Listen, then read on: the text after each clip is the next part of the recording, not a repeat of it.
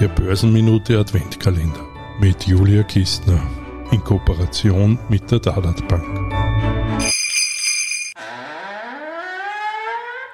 Fenster 17.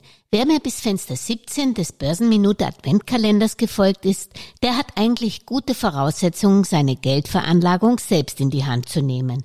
Der weiß inzwischen, dass er den größten Teil seines für die Wertpapierveranlagung vorgesehenen Vermögens in einen sehr breit gestreuten Fonds investieren sollte, der auf weltweite bekannte Qualitätsaktien setzt.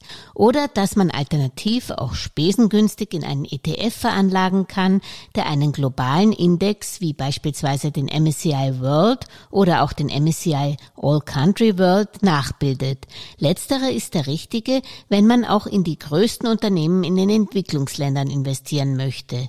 Je nach Risikofreudigkeit, Geschmack und Veranlagungssumme kann man den Rest dann noch in zwei bis vier weitere Fonds und ETFs veranlagen, die beispielsweise bestimmte Länder oder ganze Regionen wie Europa, Asien und Japan abdecken oder die sich auf bestimmte Zukunftsthemen wie Klimawandel, Automatisation, Digitalisierung oder Pharma- und Medizintechnik konzentrieren. Anlegen ist in jedem Fall Arbeit.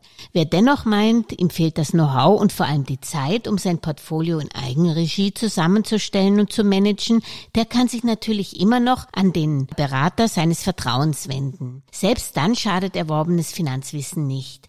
Viele Banken und Broker bieten aber auch noch etwas dazwischen an, eine Art standardisierte Vermögensverwaltung, die je nach Risikoneigung und Anlagehorizont vier bis sechs fix und fertige Portfoliolösungen bietet. Dies meist ab einer Veranlagungssumme von 10.000 Euro und zu moderaten Kosten. Diese Produkte kann man natürlich auch jederzeit mit seinen Vermögen aufstocken oder man macht sich damit erst einmal mit seinem Depot oder der Börse anfänglich vertraut und beginnt mit weiteren Ersparnissen langsam individuell zu veranlagen. Nicht alle Banken und Broker bieten eine Vermögensverwaltung für den Durchschnittsverdiener an. Wer so etwas wünscht, sollte sich über ein solches Angebot Angebot vor Depotabschluss erkundigen.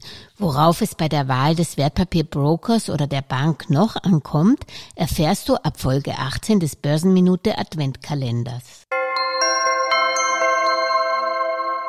Alles Gesagte ist nur die persönliche Meinung von Julia Kistner und daher keine Anlageempfehlung und keine Rechts- und Steuerberatung. Für Verluste, die aufgrund von getroffenen Aussagen entstehen, übernimmt die Autorin Julia Kistner keine Haftung.